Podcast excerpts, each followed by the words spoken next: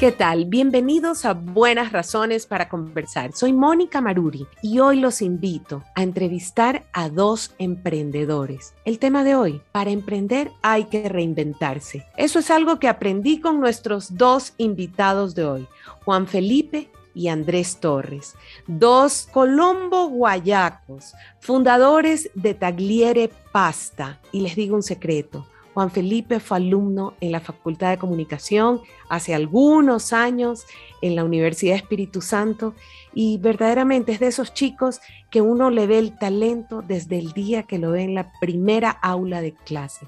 Espectacular. ¿De qué vamos a hablar? De los errores y aciertos al arrancar un emprendimiento. De la importancia de la comunicación y el marketing. Es que les adelanto algo. Andrés es el chef y Juan Felipe el comunicador. Y qué importante a la hora de iniciar un emprendimiento, la comunicación y el marketing. Y finalmente les voy a pedir consejos para ser un emprendedor exitoso. Así es que, ¿usted quiere emprender? Quédese con nosotros. Juan Felipe Torres, inmigrante, ¿no verdad? Porque eres colombiano. Sí, inmigrante desde chiquito, pero ya soy colombo guayaco. ¿Qué edad tenías cuando llegaste a Ecuador? Tenía ocho años más o menos. Wow, eras un niño pequeño. Eh, qué alegría poder entrevistarte, qué alegría que hayas aceptado eh, la invitación de Buenas Razones para Conversar. Este es un podcast del IPANC, del Instituto de Patrimonio del Convenio Andrés Bello, en el que buscamos buenas razones para conversar y ya sabes que nunca faltan razones para hacerlo. Gracias, gracias a, a, a, ustedes por la invitación y para mí un honor estar aquí conversando de, de, lo, que, de lo que amamos. ¿Qué es lo que amas? Ya que dijiste de lo que amamos. ¿Qué es lo que amo? Yo creo que las, las pasiones que tenemos eh, ahorita, eh, amo servir. Yo creo que empezaría por ese lado. Amo servir, entonces es una, es una cualidad que se puede desarrollar en cualquier ámbito, eh, laboral o personal. Entonces, creo que me gusta mucho eso. Y por eso me terminé inclinando, pues, obviamente, por el servicio en cocina.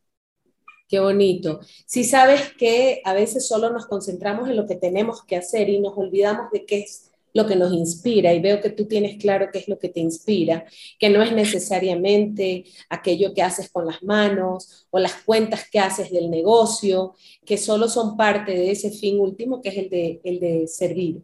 Eh, quiero tratar de hacer un recorrido o, tratar de conocer ese recorrido que te llevó hasta donde están tú y tu ñaño eh, Andrés.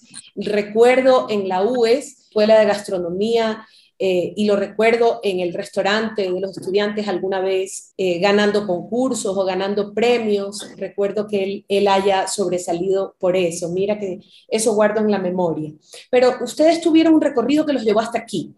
Casi siempre cuando vemos a unos emprendedores exitosos, Creemos que llegaron allí así nomás. Qué exitosos estos chicos. Cuánta publicidad, qué cool. Es así de fácil. Pero sospecho que no es así de fácil. Cuéntame un poco de historia. Mi memoria me lleva a una cosa que se llama unos pop-ups que me parecían súper chéveres.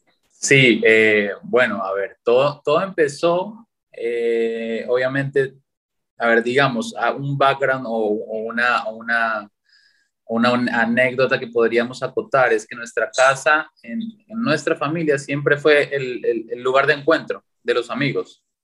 Eh, nosotros primero vivíamos en La Alborada y después nos pasamos por aquí, por Ciudad Celeste, pero siempre nuestra casa fue el lugar de encuentro. Entonces, desde, desde casa tuvimos esa, esa instrucción como que no, no, no comandada, o sea, no era algo que mi, mi mamá es fisioterapista y mi papá es arquitecto, pero siempre nos, como que nos motivaba mucho a servir a los demás, a, estar ahí pendientes de, de, que, de, que, nuestros amigos estuvieran contentos, de que el invitado estuviera a gusto en, su casa. Entonces, digamos que esto fue un, eh, una chispita que en el último año de colegio mío y el penúltimo de mi hermano nos dio por, por hacer nuestro primer emprendimiento, que no sabíamos ni siquiera que era un emprendimiento, simplemente se nos vino a la cabeza hacer pizzas y obviamente eran, eran unas pizzas raras. Era pampita, compramos pampita, eh, sacábamos una, eh, pomodoro, que ahora ya sé que no es una pomodoro, sino una de esas enlatadas. Le poníamos todos los días, nos levantábamos más temprano y le poníamos a los panes, le poníamos jamón, queso, las calentábamos en un microondas una por una y nos llevábamos unas 20 cada uno a vender en la primera hora del, colegio. Eso nos duró dos semanas porque lo hicimos a, destiempo, se acabó el colegio, entonces eh, fue poco, pero fue, yo siempre lo menciono porque fue como que el inicio de, nuestra necesidad de, eh, de, de, vender o de eh, prestar un servicio, digamos, a los, a los chicos. Entonces, empezamos por ahí, después ya nos, mi hermano estudió gastronomía, yo estudié periodismo, carrera que me ayudó muchísimo para lo que tú mencionabas luego, que fueron los pop-ups. Yo, después de haber estudiado periodismo en la, aquí en Ecuador, me fui a estudiar una eh, maestría en producción audiovisual en, en Barcelona. Y desde allá yo empecé a comandar la parte de comunicacional, digamos, del negocio. Se llamaba Guayabera Pop-Up. Le pusimos Guayabera, nuestro, nuestro como icono era una iguana muy representativa de Guayaquil. Era eso, era un tipo de comida no precisamente callejera, pero sí más comfort food, en donde nosotros acoplábamos lugares y los convertíamos en, en restaurantes por una o dos noches. Entonces, éramos un restaurante nómada en la ciudad y estuvimos así durante unos dos, tres, cuatro años. Wow, bastante. ¿Cómo pasa el tiempo? Entonces, no fue, no fue, digamos, yo siempre lo menciono porque la gente ve las redes sociales y, se enamora y dice, ay, qué genial lo que hacían, ustedes deben estar volando en plata. Y la verdad no era un negocio rentable, entonces había que, había que, que ponerle números al asunto porque no podemos vivir del aire. Entonces nosotros disfrutábamos mucho hacer, haciéndolo, pero analizando el mercado, analizando eh, todas las ofertas que existen, yo no podía vivir de nómada y tener como que vivir de eso. Entonces, sin embargo, fue marqueteramente una catapulta gigante para nosotros dos para poder seguir emprendiendo y seguir creciendo como, pues como lo que veníamos haciendo. Entonces tuvimos un poco más de notoriedad, la gente ya cada vez vendíamos con más facilidad, porque lo que le pasa al emprendedor es que a veces tú cuando emprendes vendes una, un esfero, vendes unas gafas, lo que sea. Los primeros que te compran son tu familia y tus amigos. Pero luego se te acaba ellos, eso. Ellos acaban, ellos se acaban a los dos meses y ellos no te van a mantener toda la vida. O sea, y es lo mismo con cualquier tipo de negocio. Puede que la asesoría en comunicación o en redes sociales me la compren unos par de meses, pero no siempre van a estar ahí eh, pendientes. Entonces uno se tiene que mover. Y Guayabera fue una catapulta gigante, por eso como que la tenemos ahí, inclusive la red social sigue abierta, pero no la usamos, pero como recordatorio de, lo, que, de lo que fuimos, de lo que fuimos y lo que nos ayudó a catapultarnos. Qué chévere. Después ¿Qué fue lo más lindo de esa, espera, qué fue lo más lindo de esa experiencia? de Guayabera Pop-Up? ¿Qué fue lo más lindo? Ah, no, fueron muchas cosas porque era, era un ambiente, a ver, era un reto, porque adaptar casas a, a cocinas eh, no es lo mismo que cocinarle a tus familiares, que son ocho personas, diez personas máximo, a veces atendíamos 40 en cocinas de, de cuatro fogones, no industriales, eh, con la nevera, la mitad de la nevera era la comida de la casa y la mitad era lo que nosotros podíamos utilizar. Entonces era, era un desafío bien grande. Eh, además nos dio la locura, que a veces uno, uno es joven y, no mide, de ponerle temáticas a todo. Eso era una belleza. Nosotros, pero nos poníamos nosotros la vara alta, porque claro, cada vez era un menú distinto, costeos distintos, entonces maridajes distintos. Entonces todo eso, digamos que fue el reto, que, que fue chévere. Los ambientes que se vivieron era, o sea, nosotros vaciamos un jacuzzi, le metimos sillas y sentamos a la gente en el jacuzzi, si era necesario, que me acuerdo que fue el primero. Entonces, digamos que eso, que te ayuda como mucho a, a, a ver las adversidades que, que pueden pasar y tú, y tú solucionar, porque en ese momento no hay nadie que te diga, mira, ya, cambiemos de lugar, no, ahí soluciona como, como, como tengas que y sal. Y nos fueron bien en algunos y mal en otros. O sea, no todo fue éxito, digamos. Eh, tuvimos problemas y comensales furiosos y no sé qué, entonces, pero de todo se aprende, ¿no? Que bueno, tú sabes que lo que uno ve de lejos al ver las redes sociales es que todo fue color de rosa ¿Qué siguió después de esos pop-up que me acuerdo que tuvieron temas tan interesantes y una comunicación muy linda, muy exitosa, por lo que te felicito? Gracias. Eh, sí, obviamente el equipo trabajamos, a ver, estuvimos, teníamos muchas, muchas temáticas, hicimos italiano, francés, eh, guayaco, street food guayaca, eh, entonces a la gente como que le llamaba mucho la atención y Guayaquil en ese entonces era muy virgen en ese aspecto gastronómico. Entonces, todo esto nace a raíz de que mi hermano se gana la competencia que tú mencionaste antes y estuvo tres meses en, en, un restaurante pues, de, estrella Michelin allá en, en, Europa. Y vino y yo le dije, bueno, ¿y qué quieres hacer? Y me dijo, no sé, pero comida Michelin no vamos a hacer en Ecuador porque eso, eso yo ya vi lo que es y eso está ahorita en este momento, a no ser de que tengamos pues obviamente los millones, pero nuestro también es ser acorde al, presupuesto que teníamos. Entonces lo que quiero hacer es comfort food, que es prácticamente comida para el alma, para compartir, para, para compartir un plato de mesa, eh, etcétera. Entonces, digamos que así, así fue que se creó esto. Y ya después, bueno, ya en el interín yo también trabajé mucho en comunicación, estuve trabajando en algunos años en unas revistas y en medios de comunicación, pero ya después me dediqué lleno a, esto. Entonces estuve un tiempo también como servidor público, como dos años y medio trabajando en marketing con la marca País Ecuador. Y después dije, no, voy a renunciar y me voy a lanzar. Nos salió una oportunidad de, de, abrir un negocio aquí en San Morondón, lo abrimos eh, y ahí tuvimos... Un restaurante. Un restaurante. un restaurante. Ajá. Y ahí tuvimos nuestro primer encontrón con la realidad, que no todo es color de rosa y no todos son amigos y entonces uno aprende, uno aprende. Estuvimos ocho meses en ese restaurante, lo creamos, creamos el concepto, creamos eh, el menú y, lo, y digamos que lo dejamos andando prácticamente para quienes quedaron con el restaurante. No era la idea, pero, pero fue una lección muy, muy importante para nosotros ¿Qué aprendieron? Uf, hartísimo, hartísimo. Más allá del, del, del, aprendizaje en cuanto a las cuestiones muy, básicas de administración de, que requiere cualquier negocio, aprendimos más que todo a, a, saber leer personas. ¿Por qué es importante leer personas si eres emprendedor?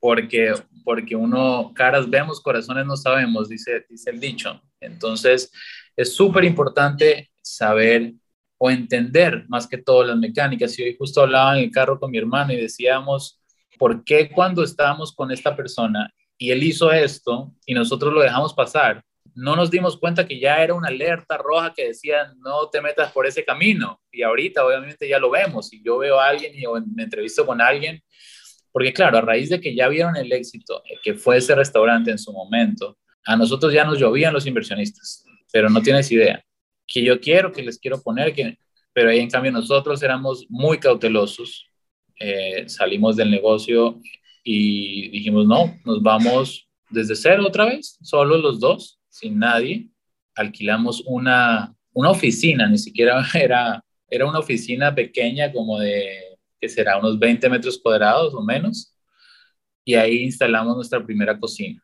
Mi hermano tenía un matarelo, un matarelo es, una, es un rodillo grande, y con eso hacíamos pasta a mano y empezamos a vender. En diciembre del 2019 empezamos. Y justo nos, nos cogió con la pandemia.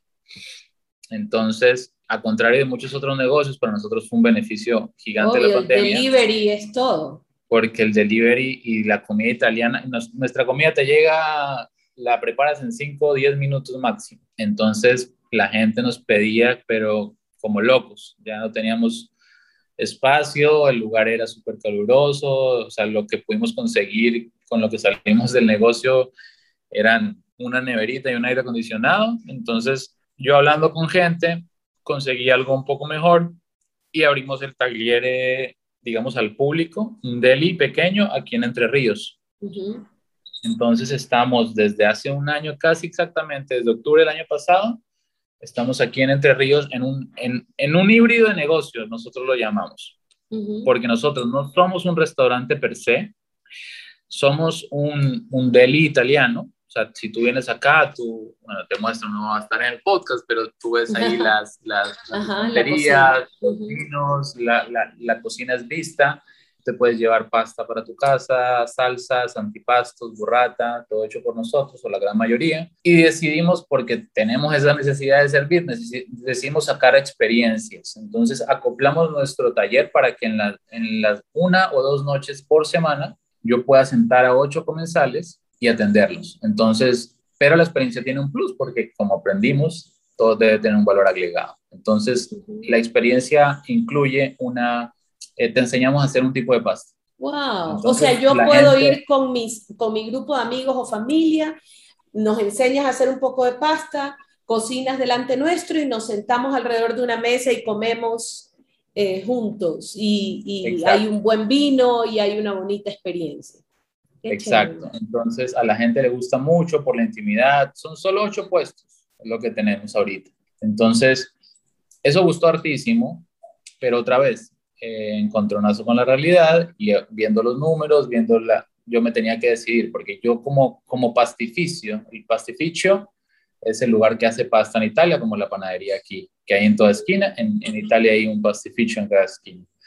Entonces el pastificio nuestro produce para, ya estamos vendiéndole a hoteles, a restaurantes en Machala, a un hotel en Manta, hay el hotel del parque por acá, eh, a veces tenemos convenios con la central los jueves, viernes de pasta, entonces, estábamos en, esa, en ese camino bifurcado entre o hago las cenas o me dedico a hacer pasta. O produzco, claro. Entonces, una de las dos, porque las dos también, digamos que aprendimos con el otro negocio eh, a cuidar nuestra salud mental, que eso no te lo dice todo el mundo. Entonces, con este nuevo negocio, si queremos tener tiempo para nosotros, para, y no estoy hablando de no trabajar, porque yo me levanté hoy a las cinco y media prácticamente pero, pero ya es darle, darle, darle una vuelta y saber priorizar mi bienestar y que con mi bienestar el negocio va a estar bien, pero no como todo el mundo dice, no, tienes que abrir tal día, tienes que abrir en la noche porque vendes más y vendes más.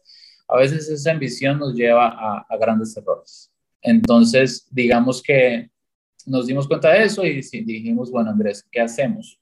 Entonces, eh, bueno, conseguimos un inversionista ya muy, muy, a nosotros. Y muy confiable.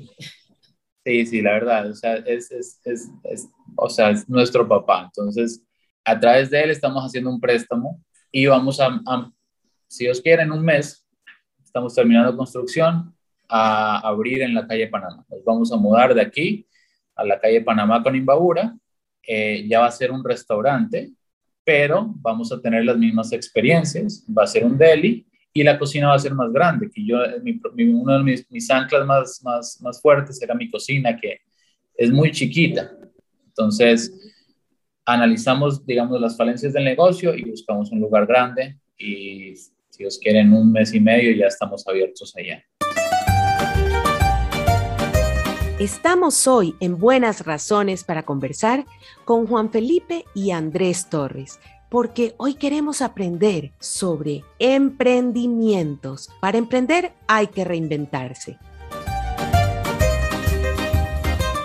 ¿Qué es de Andrés? Está para, para que nos lo presentes en este podcast eh, y para preguntarle, ¿por qué comida italiana? que él conteste.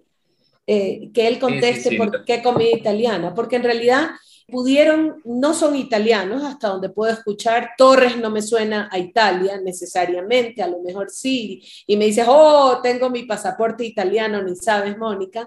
Me imagino que viene por lo de comfort food y viene por lo de esa sensación que da este, comer pasta, esa sensación de, de familia, de calor de hogar, pero me estoy inventando.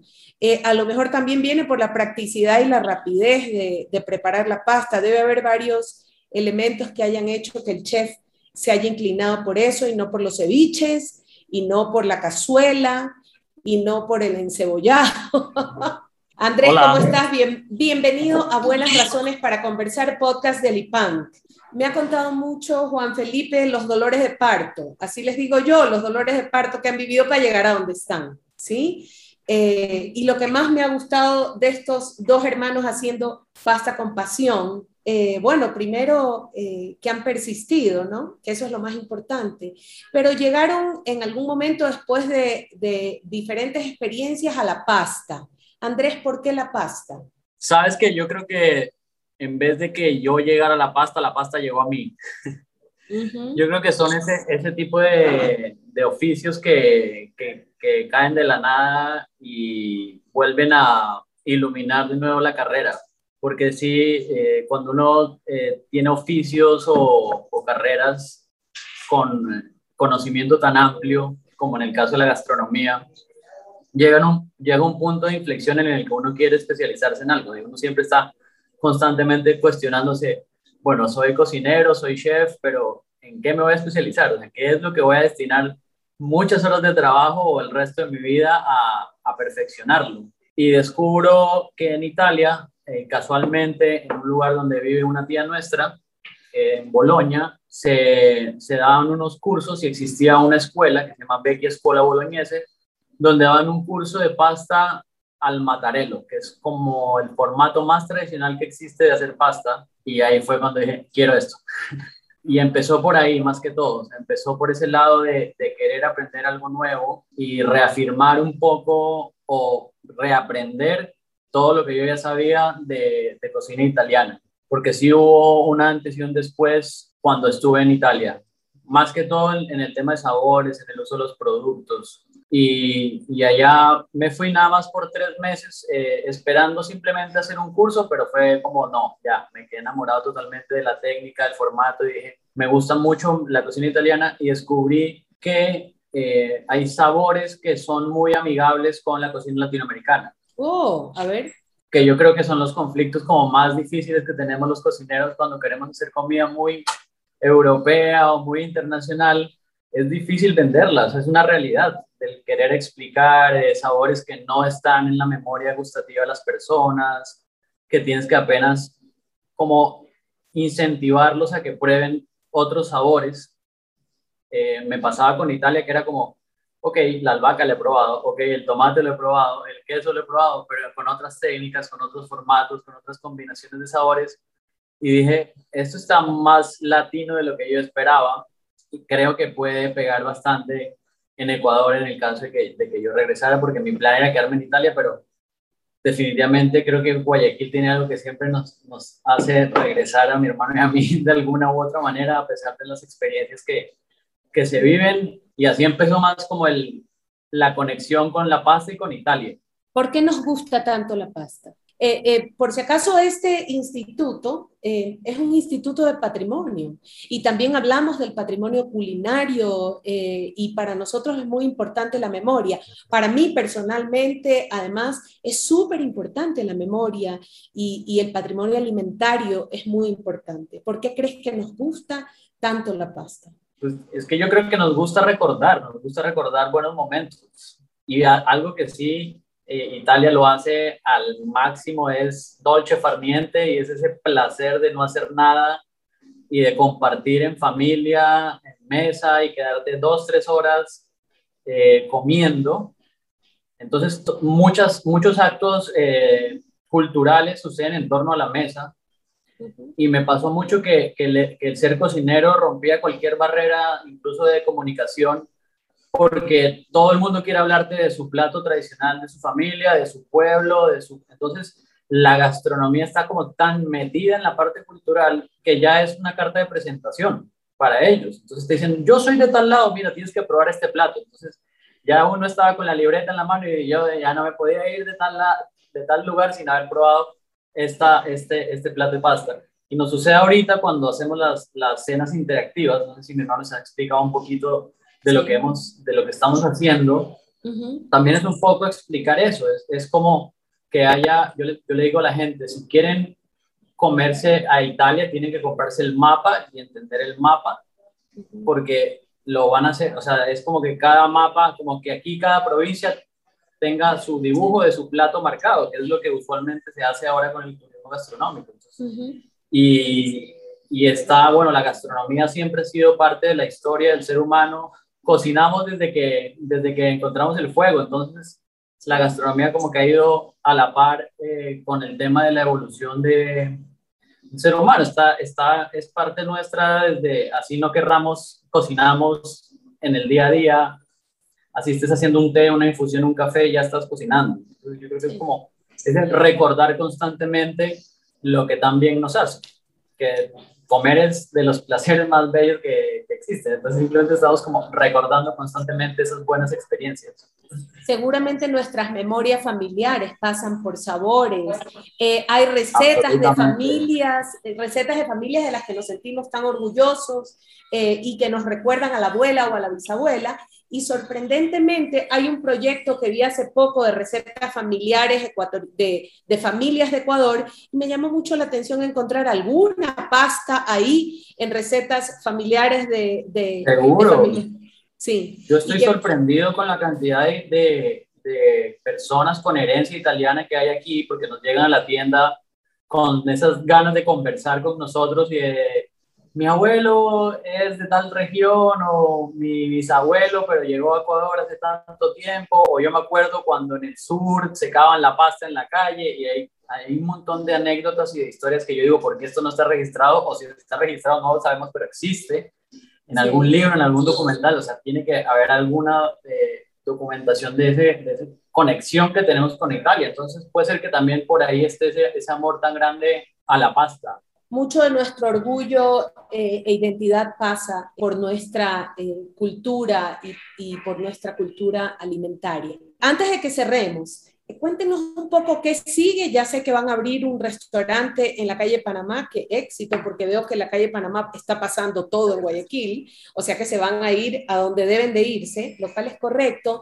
¿Qué sigue? ¿Qué van a ofrecer? Eh, y, y no me puedo ir si no me dan así como tres tips porque hay muchos jóvenes que quieren ser como ustedes. No sé si me explico. Muchos jóvenes que además solo ven el brillo de ustedes. Qué cool que son estos dos eh, torres. Qué chévere, qué bien que les ha ido siempre.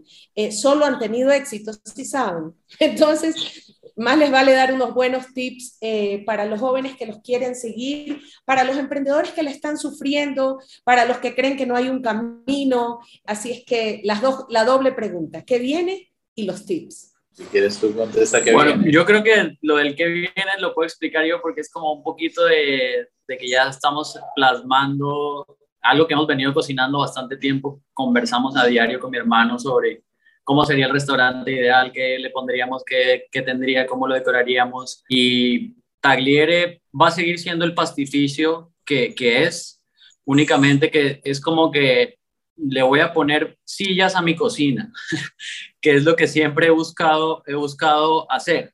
Queremos, vamos a tener una cocina vista donde se va a ver el pastificio, donde lo artesanal va a ser siempre lo primordial para nosotros. Estamos utilizando productos eh, en la mayoría de lo posible italianos, pero también locales, que hay muy, buen, eh, muy buena oferta de productos locales últimamente. Entonces ya vamos a estar con este formato mixto donde vamos a tener sillas para atender al público en horario de almuerzo, porque nos vamos pues, a un sitio donde el horario de almuerzo es el más fuerte.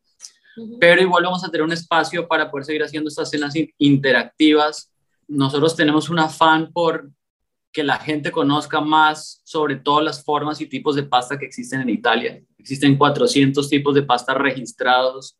Es decir, podríamos comer un tipo de pasta diferente eh, cada día del año y nos faltarían días para seguir comiendo. Eh, entonces, es un poco es eso, es como seguirnos manteniendo en, esta, en, este formato de, de, taller donde se, se muestre un poquito de Italia. Tal vez pueda que existan combinaciones de sabores que vaya encontrando eh, muy locales. Es eso, es que la gente vaya descubriendo a través de la parte gustativa, no solo es como dar la clase de la pasta, sino explico y luego comen. Entonces ahí vamos con una interacción muy bonita, queremos mantener eso con el restaurante y bueno, lo, lo, usual, coctelería, mucho enfoque al producto vegetariano también, a, los, a la oferta vegetariana, me encanta cocinar vegetales, Italia le hace un homenaje a los vegetales de una forma bella, los trabajan con mucho respeto, entonces creo que vamos a ir por esa línea. Entonces eso es un poquito lo que, lo que viene con Taller y ahora creo que mi hermano les puede dar estos tips porque él está muy enfocado así con el tema de emprendimiento y la comunicación para las personas. Yo creo que lo único con lo que me quedaría es como constancia. Sí, era el mismo que yo iba a decir primero. O sea, Sería mi único aporte y no, y no sé si entren los tips. Ya creo que mi hermano puede decir los otros. No, sí, sí, o sea, la constancia yo creo que la perseverancia, porque por ejemplo cuando yo te comentaba lo que nos pasó en el local anterior, no salimos tan bien, digamos, pero, pero salimos con mucho aprendizaje y, y ¿qué duró? Una semana. O sea, una semana llorando, digamos, pero llorando ahí en mi casa, descansando de tanto relajo. Eh, y a la semana siguiente dijimos, tenemos que poner algo, ¿qué hacemos? Entonces ah, surgió la idea de Tagliere. ¿Qué, qué puede ser Tagliere? Pongamos, eh, pongámonos a hacer eh, tablas con antipastos para Navidad. Entonces empezamos con las tablas de antipastos y después surgió la posibilidad del taller y bueno, se fue lo que, lo que les comenté después. Pero nunca es, ya, hasta aquí llegué. Obviamente hay que analizar cada negocio, hay que ver que sea factible, porque no voy a estar dándole a algo que no me va a dar eternamente. Eso sí es, es poner como que un pie en el cielo, pero otro en la tierra para... El, el, el tirón a tierra soy yo. Y aquí ese es el que se vuela con, con la creatividad. Eterno soñador. Entonces, pero qué buena pareja, qué buena pareja. Es un complemento eh, eh, muy, muy bueno. La comunicación, yo creo que algo que podría yo recalcar en cualquier ámbito que ustedes lo vean. O sea, si ustedes tienen empleados, si tienen socios, si tienen amigos, si tienen para el emprendedor, es muy a veces lo, lo, dejamos y lo pasamos por alto, pero hay que saber decir las cosas, hay que aprender a, a, a, ser empático, a ser asertivo. Eh, y bueno, yo creo que tengo bases muy buenas en eso, gracias a, a, la, a Janet, más que todo, Así eh, en la web. Y eso nos ha servido harto porque, o sea, nosotros nos peleamos eh, y no, y es que yo quiero esto y no, y yo quiero gastar en esto, pero yo quiero esto. Ok, lleguemos a un consenso en donde todos veamos si, si tiene que haber un intermediario que Lidio, o sea, nuestro inversionista, que es nuestro papá, a ver, ya listo, veamos un punto medio, pero no es de, tirar los platos y salir corriendo y, cerrar la puerta. Entonces, la, la, comunicación yo creo que sería el, el, ámbito el, o el tip número dos. Y el tercero, que es algo un poquito ya más, más, más de pasiones, es que encontrar lo que te apasiona, porque estar trabajando en un negocio porque te va a dar plata eh, no es lo mismo que estar trabajando en algo porque te va a dar gusto, digamos. Mm. Entonces, obviamente queremos la plata, necesitamos como todos vivir de algo, pero es, no es nuestro principal eh, objetivo. Digamos, nuestro principal objetivo, como te lo mencioné al comienzo, es servir bien y, y, llegar a la plata por eso. O sea, el que sirve bien y el que hace las cosas bien le va, le va, le va a llegar su recompensa de alguna otra manera. Entonces, yo creo que me quedaría con esto. Habría muchísimos más para hablar de, de, de largo y tendido sobre esto, pero creo que eso es en concreto lo más importante. Chicos, de verdad me da un orgullo verlos, los he seguido solo en redes sociales desde hace varios años, siempre los pongo de ejemplo a todo el mundo, pero miren esos chicos en Guayaquil y cuando veo que traen algo nuevo me da una alegría, eh, una alegría, una alegría y un orgullo inmenso. Les mando un abrazo muy fuerte, les deseo la mejor de las suertes y les prometo que si piso Guayaquil hago una parada en la calle Panamá, ¿verdad? Eh, Panamá con Imbabura, sí. Muy bien, no los pierdo de vista y gracias por haber aceptado esta invitación a Buenas Razones para conversar. Muchas gracias a ustedes. Gracias por la invitación. Un, un, un honor estar en el programa. Un abrazo grande. Un abrazo. Usted y nosotros tenemos buenas razones para seguir conectados. La verdad es que he aprendido mucho, pero les cuento lo que se quedó conmigo de esta entrevista. Van a surgir problemas, vas a fracasar, vas a sentir que no te va bien, pero tienes que volver a intentar. Tienes que saber reinventarte después de un primer fracaso, pero volver a insistir. Y tienes que saber escoger a tu inversionista o a tus socios qué importantes que son los valores y la ética y pensar igual. Les cuento una cosa que, que no dije en la entrevista. Hace muchos años una amiga me enseñó que para elegir un socio, un amigo o una pareja para compartir la vida, no importa que sean psicológicamente diferentes, lo importante es que sean filosóficamente iguales. Es decir, que tengamos esos mismos valores y esos mismos ideales. En ese caso, podemos llevar adelante una empresa juntos. Llámese esta amistad, emprendimiento o matrimonio. Soy Mónica Maruri y esto fue Buenas Razones para Conversar. No dejen de visitar nuestra página web en www.ipank.org y en nuestras redes sociales. Búsquennos como arroba cabipunk en Facebook, Twitter e Instagram y los espero en una próxima entrega de Buenas Razones para Conversar.